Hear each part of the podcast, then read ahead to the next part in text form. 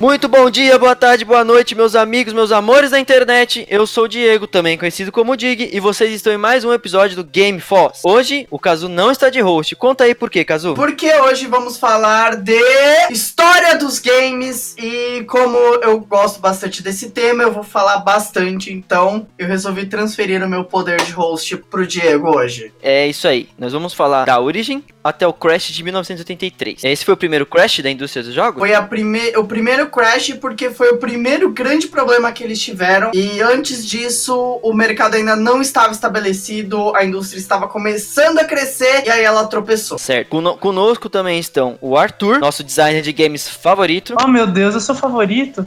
E o Bruno, nosso desenvolvedor pica. Fala galera, aqui é o Bruno, conhecido como Ovelha também. É nóis. Então, a gente já tá acostumado com videogames, isso não é novidade para ninguém. Tem gráfico, tem som, tem música, tem um milhão de controles, vários tutoriais chatos que ficam pulando na sua tela e algumas coisas que são bem desnecessárias. Mas rapaz, Caso, como que começou a brincadeira inteira, cara? Qual que foi o primeiro jogo de videogame? Qual primeiro, a primeira coisa? Tá, então assim, a primeira experiência que a gente tem vem de 1947 com um experimentozinho chamado CTR Amusement Device. Foi criado pelo mesmo cara que foi um pioneiro da televisão americana. Então, o jogo funcionava numa Cathode Ray Tube, que é uma TV antigaça, e, e era uma simulação de um míssil atingido um alvo. Então, você ia ajeitando valores, ia ajeitando as coisinhas assim, e você ia vendo como ele chegava até o alvo.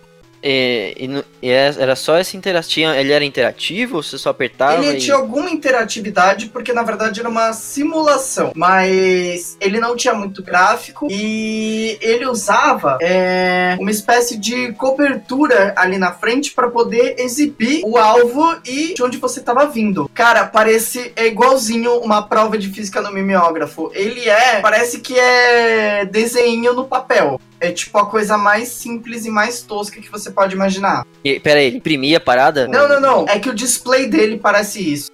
A gente vai deixar o link da, da nossa fonte principal no, no post e vocês vão poder ver. Mas, cara, é muito rudimentar. É muito, muito rudimentar. É. Assim, e aí a gente vai prosseguir para outras coisas, como por exemplo o Nimrod, que é o primeiro jogo de computador que foi criado em 1951. Nimrod, para quem não sabe, é o nome inglês para o Resta 1. Então você vai puxando as pecinhas e o, e o, adversário vai puxando pecinhas. É um jogo de tabuleiro, tem umas regrinhas aí. Então você pode tirar até três de uma vez, só que aí você tem que sempre ter a estratégia é, pensando em fazer seu adversário puxar a última peça. Quem puxa a última peça perde. Nossa, 51, então ele foi lançado muito perto do ENIAC, aquele com, primeiro computador, sabe? Aquele computador gigante. Foi lançado em 46. Então se ele foi lançado, esse jogo foi feito em 51. Mas como é que é? O computador jogava essa parada que nem o Deep Blue jogava com, com o Kasparov lá, que eles só falavam de tinha que movimentar? Ou não? Tinha um display de alguma então, forma? Você tinha o display sim, dá até pra ver aqui. Ah, não. Ó, tô vendo aqui agora. Na foto aqui tem dois caras jogando. Então, ele dizia onde tinha que tirar e o outro cara tirava o jogador. Então, ele via como o jogador é, respondia e ele fazia a sua resposta a partir disso. E aí alguém jogava pelo computador. E depois disso aí, cara, o que mais a gente tem? A gente tem o jogo da velha, que era que foi criado no por um cara chamado Douglas, A.S. Douglas, na Universidade de Cambridge. Então, ele jogava num, num, tubo de. um desses tubos também, que é parecido com o do primeiro jogo do Amusement Device. E dá pra ver aqui, vocês vão ter o link, vocês vão poder ver toda essa referência. Como que ele, como que ele era. Parece, cara, de verdade, de verdade verdadeira, parece o primeiro Game Boy, que é tons de verde. Era um display, era um display bem simples. Era o display mais simples possível, cara, mas ele já respondia. Ele já fazia, ele não pedia mais pro alguém movimentar por ele. Ele já colocava o a jogada dele por ele mesmo. E aí, em 1958, a gente chega no tênis. É aquele famoso feito no osciloscópio, não era? Ah, sim. Ele, não, sim, ele foi, ele foi projetado em 58 é, a partir de um programa que foi feito para calcular balística. É, ele foi projetado pelo William, William Wigbottom, que era um físico. ele foi criado para uma exposição no Laboratório Nacional de Brookhaven. E aí ele, basicamente, ele foi criado num computador analógico. Era bem simples. É, não não tinha interação com, com, com a máquina. Era um jogo para se jogar com duas pessoas, tanto que o nome, Tennis for Two. E basicamente você mexia uma válvula, acho que eram duas válvulas, uma para ângulo e outra para força. E aí você fazia uma bolinha rebater é, pro, pro, pro lado do, do seu adversário. E assim, por mais assim, era muito simples, era, era gráfico assim, muito bem simplório, mas a física era muito boa, justamente porque era um programa feito para calcular balística. E, as pessoas visitaram a feira, viram aquilo, que na verdade era só um, uma forma de demonstrar que o programa funcionava para calcular balística, e fez um puta sucesso. E aí, tanto que no ano seguinte, o, o Wigbottom colocou de novo o Tennis for Two na, na feira anual, porque as pessoas faz, fizeram fila para jogar na edição anterior. Assim, fez um puta de um sucesso. E aí, a gente chega no nosso famoso Pong, não? Quando é que, quando é que não, ele aparece? Não, não, não, a gente ainda tem é, Space War. Space War feito no PDP-1. Cara, o de verdade, parece uma. Só o PDP-1 sozinho já parece um, uma sala de arquivos. Isso era um computador e esse jogo, o grande sucesso dele veio porque é, porque ninguém conhecia ainda. E esse é um jogo com uma que era mais elaboradinho que o resto, podemos dizer assim. E ele foi o primeiro jogo distribuído porque ele ia atingindo os diferentes setores da faculdade, das, das universidades. Então a galera distribuiu esse jogo entre universidades para jogar, porque todo mundo gostava dele. E o bacana também é que, é, que ele, o, o, a criação do Space War, de certa forma, também foi um processo colaborativo, porque ele foi programado na época que os programas ainda eram, eram escritos em, em, em Cartões perfurados. Então, assim, é, o, o, o, computador lia o programa, tinha alguma parada lá, e aí, sei lá, é, é, é, a galera, eu não lembro quem foi que criou, preciso dar uma olhada aqui nos arquivos, mas o pessoal criou o primeiro, primeira demo do jogo, entre aspas, e deixou o código lá. Foi no MIT que ele foi criado. E aí o pessoal pegou assim e falou: Poxa, mas seria legal se tivesse mais alguma coisa X, e fazia alteração no jogo. E aí, pouco a pouco, o jogo foi sendo refinado e refinado até que ele ficou uma coisa muito elaborada. Não, pera lá, deixa eu ver se eu entendi. Então tinha uns estudantes sem ter nada para fazer e para passar o tempo começaram a criar esse joguinho. Mais ou menos isso. E aí foi crescendo, foi crescendo. Pra você ver, né, cara? Sim, o, o, o bacana é que assim, ele foi ele foi criado nessa, nessa brincadeira porque assim, os estu porque o, o PDP-1 na época, ele era um dos computadores mais avançados do mundo. Se eu não me engano, tinham cinco, eram cinco ou no mundo ou cinco em na nos Estados Unidos. E um deles estava no MIT. E aí os estudantes estudantes queriam saber como funcionava o jogo. Por isso eles tipo, começaram a programar qualquer coisa pra ver, tipo, a capacidade do bagulho. Inclusive, é, o. Como é que é o nome? O computador tinha, um, tinha uma tela. Isso era, tipo, um puta de, um, de, um, de uma parada, tipo, assim, um luxo, tá ligado? Comparado a outros computadores que, tipo, iam parar nas faculdades. E aí eles, tipo, começaram a investigar, investigar, começaram a, tipo, criar esse jogo. Os alunos pegavam e, e o jogo e, tipo, continuavam refinando ele. Até que chegou num ponto eu não lembro em qual ano, acho que foi na, na próxima versão do computador PDP, que a, os criadores do computador começaram a enviar o Space War junto com os computadores para fazer o teste. Não, para fazer o teste de, de, de funcionamento da máquina. Tipo, você recebe o seu computador, você roda o Space War. Se estiver rodando, tá tudo tranquilo, seu computador tá funcionando normal. E isso foi do caralho, mano. Foi um puta de um fenômeno, porque ninguém esperava. Acho que os estudantes do MIT criaram essa porra não esperavam nem fudendo.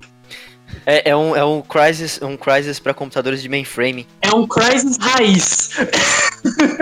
um, uma história interessante, um dos diretores da IBM, na época ainda desses computadores gigantes que ocupavam a sala, ele meio que falava que, ah, esse negócio de computador pessoal aí, ninguém vai ter o ninguém vai criar um computador em casa. Olha o que o cara da IBM me falou. Isso mostra que o mundo gira e vacilão roda, né? E qual foi o próximo grande marco na indústria dos videogames depois do Space War? Aí veio o ponto. Não, aí veio o Galaxy Game em 1971, um jogo produzido por Bill Pitts e, e o Hugh Tuck. E eles tinham uma companhia chamada Computer Recreations e eles usaram um PDP 1120 e um HP 1300 para reprogramar o Space Force e criar um jogo chamado Galaxy Game. Eles instalaram esse numa forma que era como um mini arcade, usando esses, o, usando as cabines, e eles instalaram no na cafeteria da Stanford, em, 1900, em setembro de 1971, que foi um grande sucesso entre os estudantes da comunidade ali. Então, como ele foi instalado ali e, e as pessoas pagavam para jogar, ele é considerado o primeiro videogame comercial. Aí, ó, dois, dois caras visionários. E o Space War foi tão importante que Nolan Bushnell criou seu primeiro jogo a partir disso. Sabe quem é Nolan Bushnell? Não. Quem, vocês sabem quem é o Nolan Bushnell? Ele é um dos criadores da Atari. Monstro. Ele é um dos criadores da. e ele criou um jogo chamado Computer Space. Rapaz, o pessoal gostava mesmo de espaço nessa época, hein? É porque o fundo era preto. É, faz sentido. o fundo era preto, então fundo preto é espaço. É que nem você vê o alguns consoles que a, a tela base é azul e tudo tem tema de água. É pura conveniência. é, une o útil agradável, né, mano? E você vê que os caras já se preocupavam com, cer com um certo grau de imersão no jogo, né, cara? Ele, ele foi tentar distribuir o Computer Space como um dos também um dos primeiros jogos de arcade na mesma estrutura do Galaxy Game. Então, ele criou esse Computer Space, só que ele não teve uma resposta positiva. Por quê? Porque o jogo era muito difícil. Você precisava, para você começar a jogar, você precisava ler todo um manual para entender as regras do jogo. O que as pessoas não queriam que fizesse. Cara, ninguém leu o manual. Ninguém lê o manual, cara. Hoje em dia as pessoas mal leem tutorial. Pois é. Se tem tutorial demais, a galera já reclama. Porque o, o jogo ele é um pouco mais rápido, né? Ele é um pouco mais instantâneo. É estímulo e resposta. Ele é uma coisa um pouco diferente. É diferente você apresentar um jogo de tabuleiro para alguém. E aí todo mundo, alguém explica e tudo mais, e aí começa a jogar. As pessoas têm uma paciência diferente, porque como o videogame é uma experiência mais da pessoa com o equipamento, ela quer poder pegar e poder jogar. Então, por conta da resposta negativa e do fracasso do Computer Space, é, que só vendeu 1.500 cópias, o Nolan foi se juntar com um cara chamado Ted Dabney, que era o criador de uma companhia chamada Syzygy. É, eles se incorporaram e eles começaram o que seria depois a Atari. E, então, eles juntaram, eles contrataram um desenvolvedor chamado Alan Alcorn para criar o Pong. E finalmente chegamos no Pong. Todo mundo fala que é o marco zero dos videogames. É, aparentemente não era. É, se, se, você quiser considerar o Pong como marco zero, você tem, tipo, algumas coisas ali um, um pouco bem antes. Mas tudo bem valeria a pena a gente descrever rapidamente aqui o que, que era o Pong, para quem não sabe. O Pong era, era basicamente um ponto branco e ficava indo de um lado para o outro na tela, onde em cada lado da tela havia uma barra branca é, relativamente pequena que ficava rebatendo esse ponto branco, como se fosse uma bola de tênis, um campo de tênis vi, visto de cima. Você também tinha uma, uma, outra empresa que tinha feito a caixa marrom, né? Também, tipo, era a mesma coisa que o Pong, só que só que eles fizeram, tipo, uns bastante anos antes. Tanto é que eles processaram a Atari é, depois, né? A Magnavox. Grande Magnavox, dando da Brown Box. A Magnavox foi uma das. É, essa treta a gente vai chegar lá, mas é muito interessante que eles começaram a desenvolver o Pong e o próprio Alan Corn não sabia como, por exemplo, colocar o som característico do Pong no jogo. Então ele tem que fazer uma. Ele teve que fazer uma puta maracutaia para conseguir colocar o som ali. E aí o som, o nome do jogo Pong é por causa do som Pong, não por causa do ping-pong. É, e aí eles começaram a desenvolver e e aí eles desenvolveram e eles começaram, obviamente, a começar a tentar fazer é, rodadas de teste, colocar vários protótipos ali pra galera testar. Só que a galera ficou tão interessada no jogo que o próprio joystick do jogo não aguentou. Ele tinha até, ele tinha até um certo limite que ele conseguia é, aguentar o pessoal jogando Pong, mas depois ele não conseguia. É, não era exatamente um joystick, né? Mas era aquelas coisinhas do início, né? Você movimentava. Quando falaram pro engenheiro fazer o Pong, basicamente ele falou que uma empresa muito foda tinha contratado ele para fazer o Pong. Mas na verdade não, era só um teste mesmo. Sim, sim. O Pong foi um teste pro, pro Alcorn, tipo, pra, pra fazer, a, pra ver se ele entrava na Atari. Aí começou a quebrar o controle do Pong. E eles tiveram que substituir por um negócio que era usado, pelo que eu entendi, eram tipo simulações militares, que era um negócio resistente pra cacete, pra não, pra não quebrar mais, porque em uma semana o negócio já tinha quebrado duas vezes. Rolou muito boato de que o jogo tava falhando, de que as moedas ficavam presas dentro do, do slot ali, mas não é verdade. O, o que aconteceu foi que realmente o joystick é, gastou muito rápido. Então, os caras foram começar a querer mostrar para empresários o jogo, e, e demorou muito até eles conseguirem alguém que se convencesse de que o jogo era rentável, porque o, o primeiro Pong ele não foi vendido no, no console já, ele foi vendido no, ar, no, no sistema do arcade, do fliperama nas cabines. Ia para bares, que ia para, como já foi, para cafeteria de faculdade, coisinhas assim. E o que que rolou? Eles começaram, e chegou uma hora que inevitavelmente eles conseguiram alguém que se convenceu a investir e eles conseguiram é, até o final de março de 1973 10 mil máquinas de Pong vendidas. Mas começou a rolar plágio, mas plágio pra caralho. Então o que aconteceu? Até março de 1973, 10 mil máquinas de Pongs foram vendidas pela Atari. E até rolou uma, uma versão nova com dois players, que era o Pong Doubles. Então você jogava de dois, você não jogava com, contra o computador. Mas começou a rolar várias outras variações: Quadra Pong, Ping Pong, Dr. Pong. E começou a rolar vários bootlegs. Bootlegs bizarros e coisinhas assim que outras empresas estavam fazendo. Então, as companhias começaram a lançar outras versões e dizer que eram delas, como as versões delas de, de Pong. E aí a Magnavox começou a processar geral também, porque ela tinha a própria versão dela do Pong, que como o Bruno apontou, a Magnavox já estava desenvolvendo uma versão do Pong dela, e geral começou a perder processo. Inclusive a Atari teve que recuar e pagar 1 milhão e 500 mil dólares para poder licenciar o Pong e poder comercializar ele. Porque a Atari começou a olhar e falar: bom, essa Magnavox ela é um pouquinho maior do que eu. Se eu seguir mais para frente, eu posso me fuder. Eu quero fechar as portas? Eu não quero. Então vamos, vamos fechar de acordo aqui e não vamos seguir com isso para frente a Magnavox mais pra frente lançaria também o Pong como a primeira versão dele de console de mesa, depois de toda essa treta. Esse foi o primeiro console de mesa. O primeiro console de mesa, Magnavox Odyssey, cujo controle parece uma torradeira, não sei se vocês perceberam. Vai tá, vai tá no post. Vai tá no post, mas real, cara, o controle do Magnavox Odyssey, se vocês forem ver no post, cara, parece, é igualzinho uma torradeira, cara. Parece que não parece que você controla o jogo com aquilo, parece que você vai colocar uma torradinha ali e ela vai saltar para fora. É muito bizarro e potencialmente gostoso, porque a lanchinha ali no meio da jogatina, olha só, oh, delícia. Pois é. é. Mas então, já que ele é o primeiro console de mesa, ele só tinha o Pong? Ele tinha o Pong e ele tinha outros joguinhos. Nessa época, o Magnavox tinha a capacidade gráfica para colocar exatamente dois tracinhos e um pontinho na tela. Então, eles trabalhavam com o que eles tinham ali, porque a capacidade gráfica do jogo era minúscula. Esse daí não era aquele videogame que vinha junto com umas coisas para você pôr por cima da televisão? Era ele mesmo. É, então. Eu sei qual é esse daí. Sim, que tinha tipo um bagulho de beisebol um bagulho de rock. Você comprava o um videogame e vinha várias folhas semi-transparentes que você botava por cima da sua tela para poder é, incrementar esses dois pontinhos que ele conseguia jogar, né? Uhum, porque na época você não tinha muito o que fazer, né? Porque o. É, é a, capacidade, a capacidade dele era sensacional. é espetacular.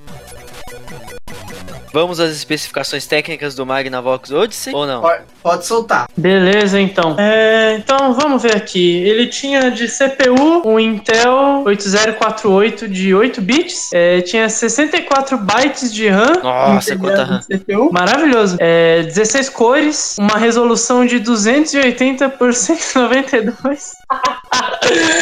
É, é, capacidade para 4 sprites, um canal mono de som. Nossa, vai se foder. E. e. Um cartão programável de games de 2K. É isso, mano, é isso. Não cabia nem um arquivo do Word ali. Cara. Não cabia, cara. Eram outros tempos. Um TXT em branco é mais pesado que isso. Beleza, esse foi o primeiro console de mesa de fato, o Magnavox. Mas e, e depois dele, cara, o que que aconteceu? Depois dele tivemos a concorrência, certo? Certo. A concorrência, a concorrência foi quem? Quem? Fala, cara. Chuta!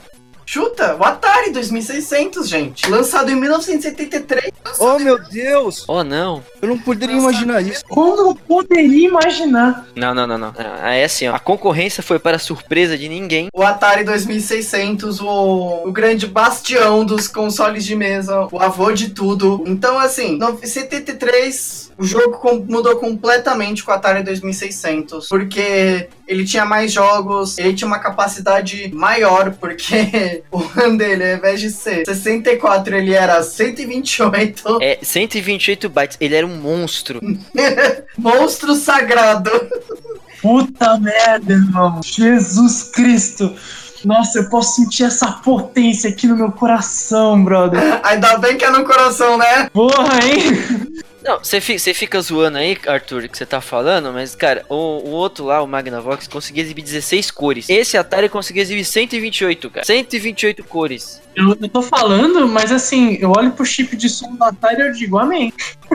Comparado com a Brown Box, puta merda, brother. Vai se foder. O que, que realmente marcou no Atari? Por que, que o Atari fez tanto sucesso? Os jogos, vários jogos. Cara, se você vê a diferença entre os jogos que saíram antes e os jogos do Atari, todos os jogos mais clássicos são no Atari, né, cara? Atari 2600, o Pitfall, não é? Nessa época. Enduro. O Enduro, exatamente. Pac-Man, Pac-Man. Pac-Man, cara, Pac-Man foi o jogo de mais sucesso da Atari. Eu tenho o número de vendas do Atari, do console. Eu quero que vocês chutem o número de vendas do Atari. Lembrem-se, o Pong começou a fazer sucesso com 10 mil Não vendas. sei, esse aí bateu a casa do milhão, não? Um Um pouquinho, pouquinho? um pouquinho. 1 milhão e 600. Mais. Hum, Ainda mais, ainda mais. 2 milhões de console. 2 milhões mais. Ô, louco. Última chance. Fala logo, Kazu. Não dá pra ficar enrolando, cara. 25 milhões de unidades. Puta que pariu. Eu provavelmente tive essa informação em aula, mas eu esqueci. Cara, o Atari 2600 bateu a concorrência do Odyssey 2, que é o Magnavox Odyssey 2, que tiveram que, que lançaram pra concorrer com o Atari 2600, e o ColecoVision. ColecoVision vendeu 6 milhões de unidades. Em 1990, o Intellivision, que foi outro concorrente, vendeu 3 milhões. Então, o Odyssey 2 nem entra na lista. É, embora, embora o, o, o, o, o ColecoVision tenha. é, é, Acho que, acho que foi muito mais azarado do que, do que incompetente. Porque aparentemente ele tinha umas paradas legais. Então, assim, com isso a gente tem, a gente estabelece um novo mercado, certo? Dos consoles de mesa. Eu acho que cabe, cabe informação interessante aqui, que a Atari tinha muitos jogos, só que os desenvolvedores não podiam colocar os créditos no- nesses jogos. Então, na- tem aquele jogo que é o Adventure, eu acho que é um quadradinho. Você tem que imaginar uma aventura épica e, e ter uma fase secreta nesse jogo com o nome do criador do jogo. Então, o cara conseguiu colocar o crédito ali de alguma forma, porque a Atari não deixava os desenvolvedores colocarem os nomes deles no jogo. Primeiro easter egg, cara, sabe por que que é isso? Sabe por que que eles não podiam colocar o, o nome no crédito? porque Pra não, pra não, não serem caçados pelas outras empresas. Isso, é, você zerando o primeiro, o primeiro Zelda, você já vê isso, que os nomes todos são falsos. Os nomes todos do, nos créditos do Zelda são falsos. Por quê? Porque você não podia ser caçado pelas outras empresas. Era outro tempo de mercado, então era comum que as pessoas passassem 30, 35 anos na mesma empresa e só trabalhassem nela. Então, com isso, a- o público meio que é, inconscientemente influenciava esse pedido dos créditos, mas para então eles começaram a colocar, mas colocar com nome falso, com codename, porque aí é, você tinha um crédito ali, os caras sabiam que eram eles, mas ninguém mais sabia. Não dava pra você encontrar a pessoa de fato pra poder contratar o cara. É, você vê que você vê que, que empresário é uma merda, né, cara? Era o que acontecia, era a mentalidade da época. Então, gente, é, com isso a gente estabelece o mercado, certo? Certo. Pensando na.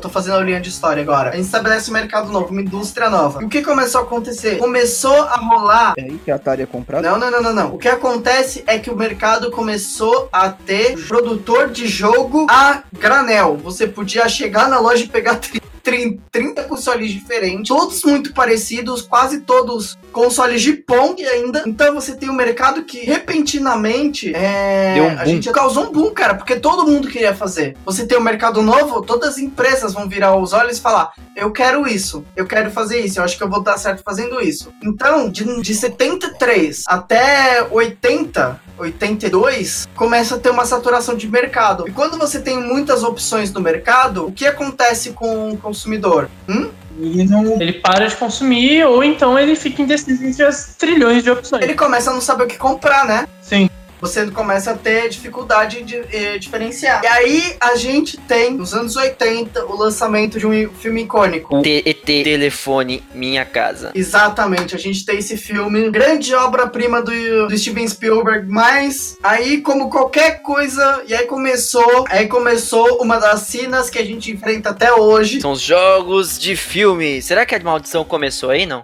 Eu acho que a maldição começou aí e não abandonou nunca mais, cara. Porque aí a galera chega pra Atari e fala: então, a gente precisa lançar esse jogo, mas a gente tem que aproveitar a hype do filme. Então, vamos querer fazer um lançamento de Natal. Outra maldição que começou nos jogos aí.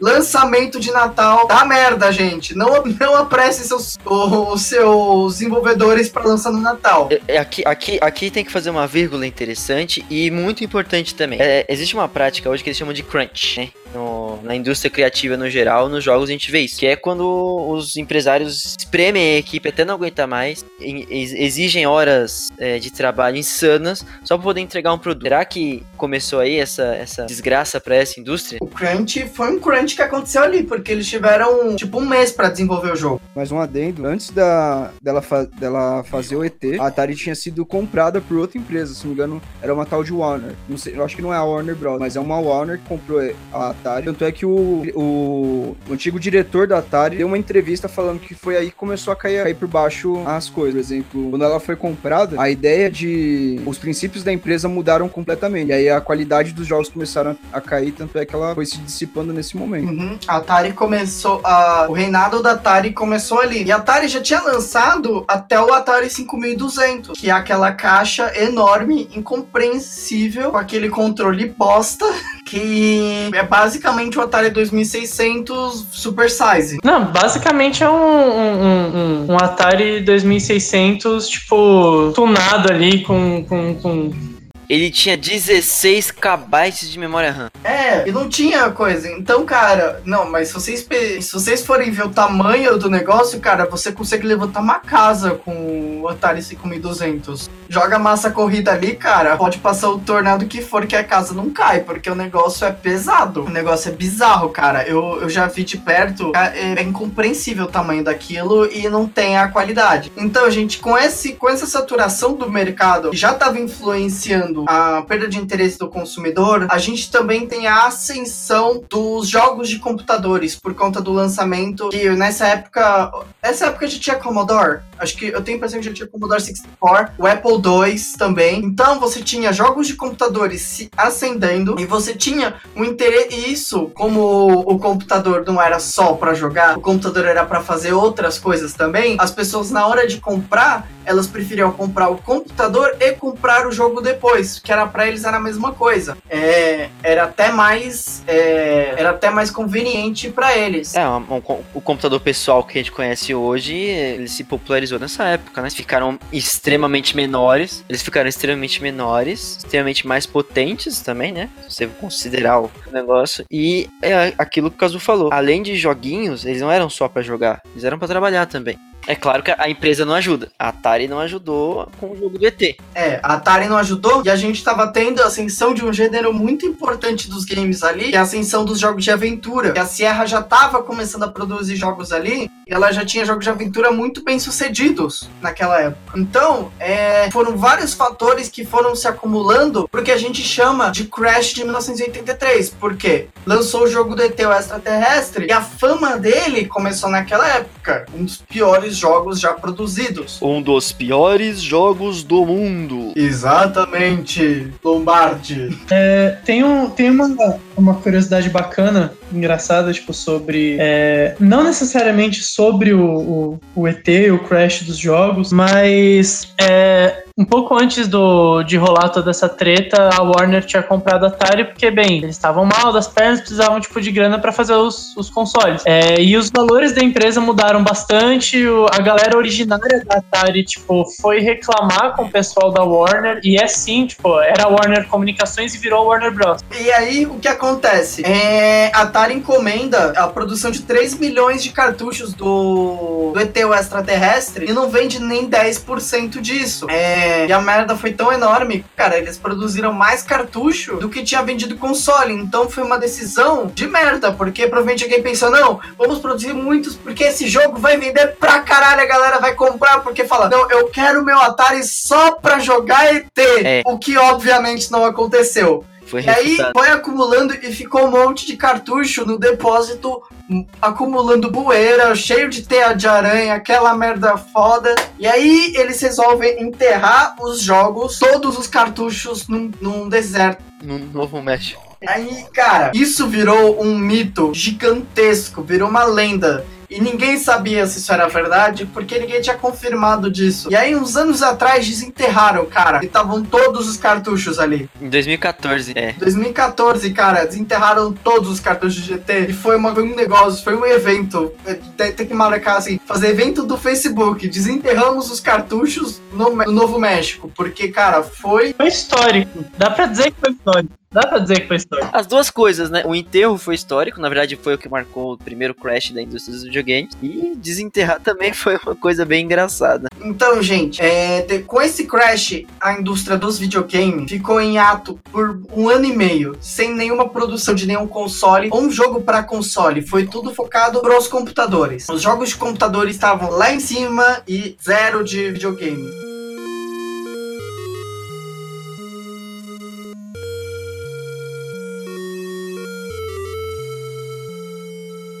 Então, gente, com esse crash, nenhuma, nenhum jogo para console foi produzido por, por um ano e meio no Ocidente. Então, é, de 1980, do mês de 1983 até 1985, o mercado ocidental de videogames ficou adormecido porque as pessoas não queriam mais ser relacionadas com videogame. E começou a criar um- uma certa má fama do mercado. Então, até que uma empresa japonesa resolveu trazer pro Ocidente um- uma coisinha que eles já tinham testado no Japão e tava fazendo sucesso. Uma coisinha que a gente hoje conhece como o Famicom, produzido pela nossa querida e pela nossa clássica empresa de games Nintendo. É, Aqui, aqui no ocidente é conhecido como o... Aqui no, aqui no Brasil é mais conhecido como Nintendinho. O Nintendinho, mas aí o pulo do gato do Famicom é muito interessante. Por quê? Porque qual o que, que significa Famicom? O próprio nome, Family Computer, computador Ele da não- família. Ele não fala de videogame. Ele foi vendido como um computador pra família toda. Exatamente. E o Nintendo no, e o Nintendo no ocidente se chama Nintendo Entertainment System. Então a gente não é um videogame, a gente é o sistema de entretenimento. É o famoso dibre linguístico. Uma jogada de marketing interessante. Coisa importante da Activision foi que a Atari processou ela quando ela começou a desenvolver esses jogos para os consoles dela. E a Activision ganhou, abrindo meio que o mercado para muitos outros desenvolvedores pro- é, criarem jogos para o console da Atari. É tipo, vamos te processar pra você parar de, de dar dinheiro pra gente. Mas eu acho que a gente tem que parar por aqui. É, a gente já tem muito conteúdo aqui, a gente já falou bastante, galera. Eu posso fazer um- uma pequena observação, um, um pequeno adendo aí sobre o, o, o finzinho da, da, da Atari nesse episódio? É, teve uma. Quando, depois que a Atari foi comprada pela Warner e, tipo, os designers principais é, antigos tipo, começaram a reparar que a cultura da empresa estava mudando muito, eles começaram a reclamar. A, a postura da Warner com relação a isso foi, tipo, pegar essa galera antiga e demitir todo mundo, porque eles estavam causando problemas. Depois disso, essa galera se juntou e começou a fazer jogos para os consoles da Atari. E todos esses jogos foram jogos de muito sucesso. Hoje a gente conhece essa empresa, guarda ela no coração, como Activision. E se você for olhar para a história dos jogos da Atari, todos os melhores jogos do Atari VCS 2600, 5200 são da Activision, que também foi um puta de um, de um- de um tiro do pé na, da Warner e da Atari, consequentemente. Ah, mas o que tem mais em história dos games, cara, é tiro no pé. Ah, sempre. A origem do PlayStation é um tiro no pé, cara. O primeiro Crash já foi. Os próximos Crashes vão ser nos outros episódios. Exatamente, galera. Fiquem ligados, porque a gente vai vir com as com segunda parte, terceira parte, quantas forem necessárias pra gente discutir e continuar trabalhando esse grande, essa grande indústria de videogames com a sua história. Várias coisas interessantes vêm por aí, várias caneladas das empresas, vai ser muito legal. E várias caneladas do Kazu também. Ah, não, isso sempre vai ter. Isso, isso, isso é uma- um dos pilares do nosso podcast. Isso eu falando merda. Como no primeiro episódio eu falei, eu sou o rei de passar vergonha em público. É isso aí.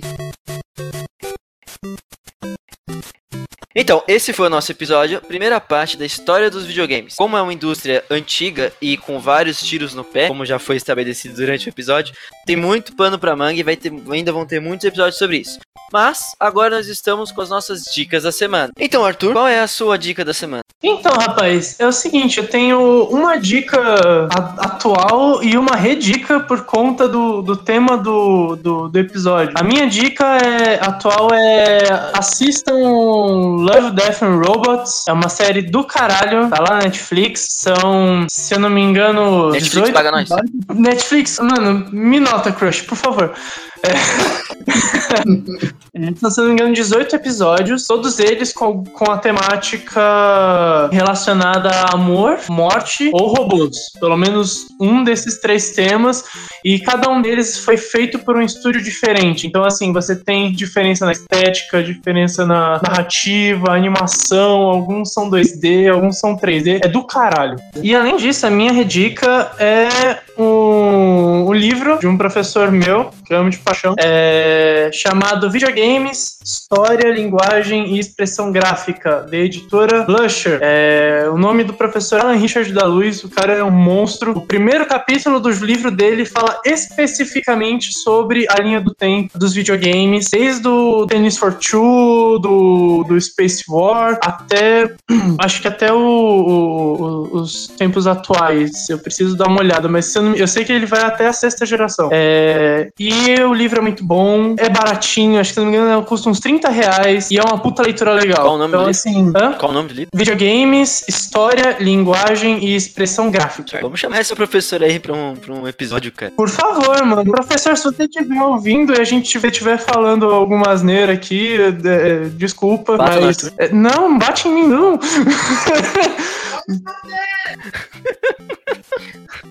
Puta merda, ok. Olha, galera, estamos aqui também com a Soraya, que tá.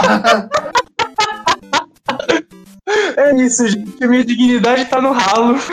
que dignidade, caralho! A gente aqui não tem dignidade, a gente foi na internet. Ok, válido. Enfim, professor, se você estiver ouvindo, a gente vai fazer falando muita asneira, fala aqui com nós, que aí você vai falar asneira com a gente. E aí, se a gente falar asneira, você tá aqui com a gente pra gente falar asneira com propriedade. É isso. Bruno, e a sua dica da semana? Busquem Qual é? conhecimento. Não, brincadeira.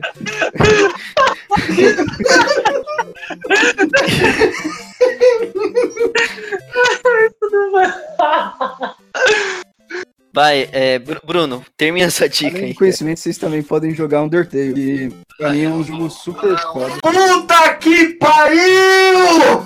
Eu amo esse jogo! É, acho que o caso teve um orgasmo agora.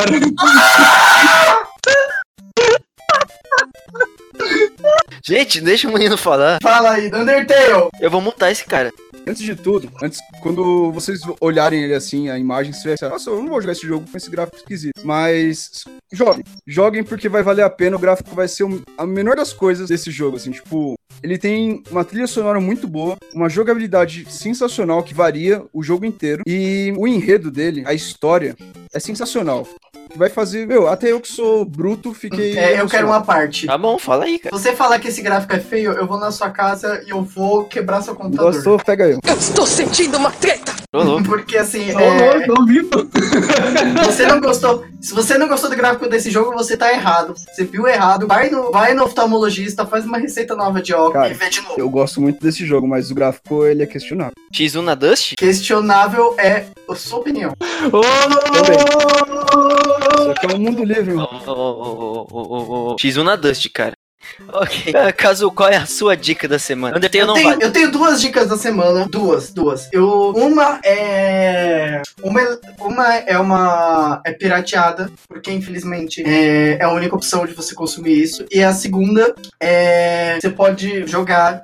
Vai ser um pouquinho caro, mas, você- mas é excelente. A primeira dica é o primeiro Final Fantasy. Por que, que eu tô falando essa dica do primeiro Final Fantasy agora? Porque, primeiro, eu tomei como responsabilidade pra mim de fazer a nossa audiência consumir os clássicos. Eu sou o professor de português que manda fazer o ler o Dom Casmurro, mas dessa vez eu sou dos jogos. E o Final Fantasy 1, ele é um Dom Casmurro dos jogos, cara. Ele é uma inovação, ele é um negócio absurdo que não existia na época e tudo que ele faz, ele faz muito bem, de progressão de personagem, de história, de exploração do mundo, de variar entre linearidade e mundo aberto. Cara, ele é espetacular. Consumam gamers de hoje em dia, consumam os clássicos. Os clássicos os atuais não seriam nada. Segunda dica, é seguindo o a minha sugestão da, da semana passada e era de Ace Attorney, minha franquia preferida. Vou falar para vocês. Acabaram de terminar a tradução de fã do Great Ace Attorney, que é um jogo do Ace Attorney é, que se passa no, no Japão medieval, do início da época que seria o início do sistema de, de tribunais do Japão. E o negócio é todo cheio de samurais e é tudo cheio daquela coisa de é, de Japão clássico mesmo, todo aquele charme, todo aquele visual. E a história, cara, a,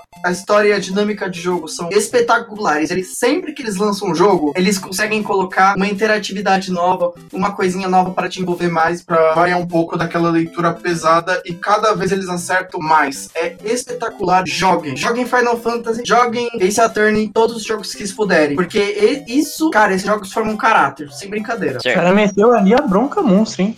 Bom, acho que sobrou a minha dica, né? Bom, a minha dica é. Eu, eu acho que eu vou trocar a minha dica. Então, a minha dica, lembrando os primeiros jogos de espaço e tal, um, especificamente um jogo do Commodore que refizeram ele hoje em dia. O Elite Dangerous, pra quem não conhece, é um melhor simu- simulador barra arcade de espaço que, existe na atualidade. E quem joga Star Citizen não vai, não vai concordar comigo, mas é verdade. Então, se você, você gosta de, de simulação de espaço, jogue Elite Dangerous. E ele é um jogo criador, primeiro jogo dele é de 83, eu acho. Então, assim, é, tem história, né? E os caras refizeram atualmente para as novas, pras novas gerações de console e tá cada vez mais legal. Então, por favor, se você gosta de, de jogo de simulação, jogue esse jogo. E acho que é isso aí.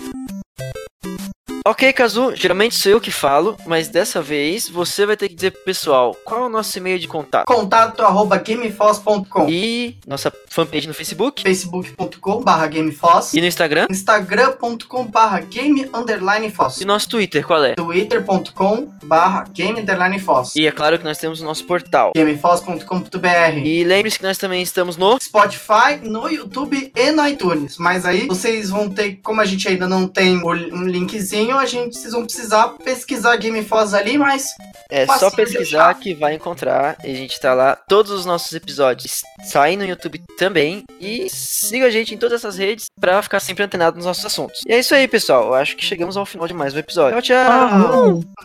Falou, galerinha! tchau! Alguém, alguém vai querer fazer uma piadinha final, não? Sem tempo, irmão.